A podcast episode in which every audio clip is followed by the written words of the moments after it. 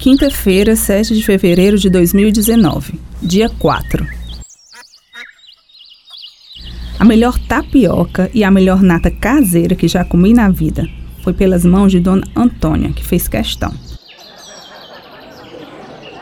Em toda casa sertaneja teve a oferta de uma boa prosa e de uma boa merenda. A gentileza é a alma do sertão.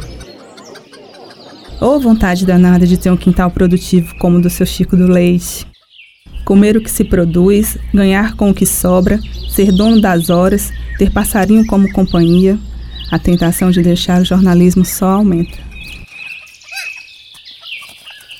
Tem muita dificuldade, tem, mas também tem muita compensação. A felicidade é equilibrista. Ganhei sementes de girassol do seu Chico. Também vou plantar mamão e laranja.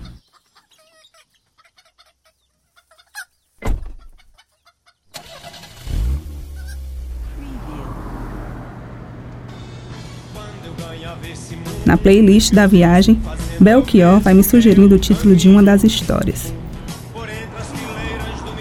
Imersão total. Nem me lembro que tenho que voltar.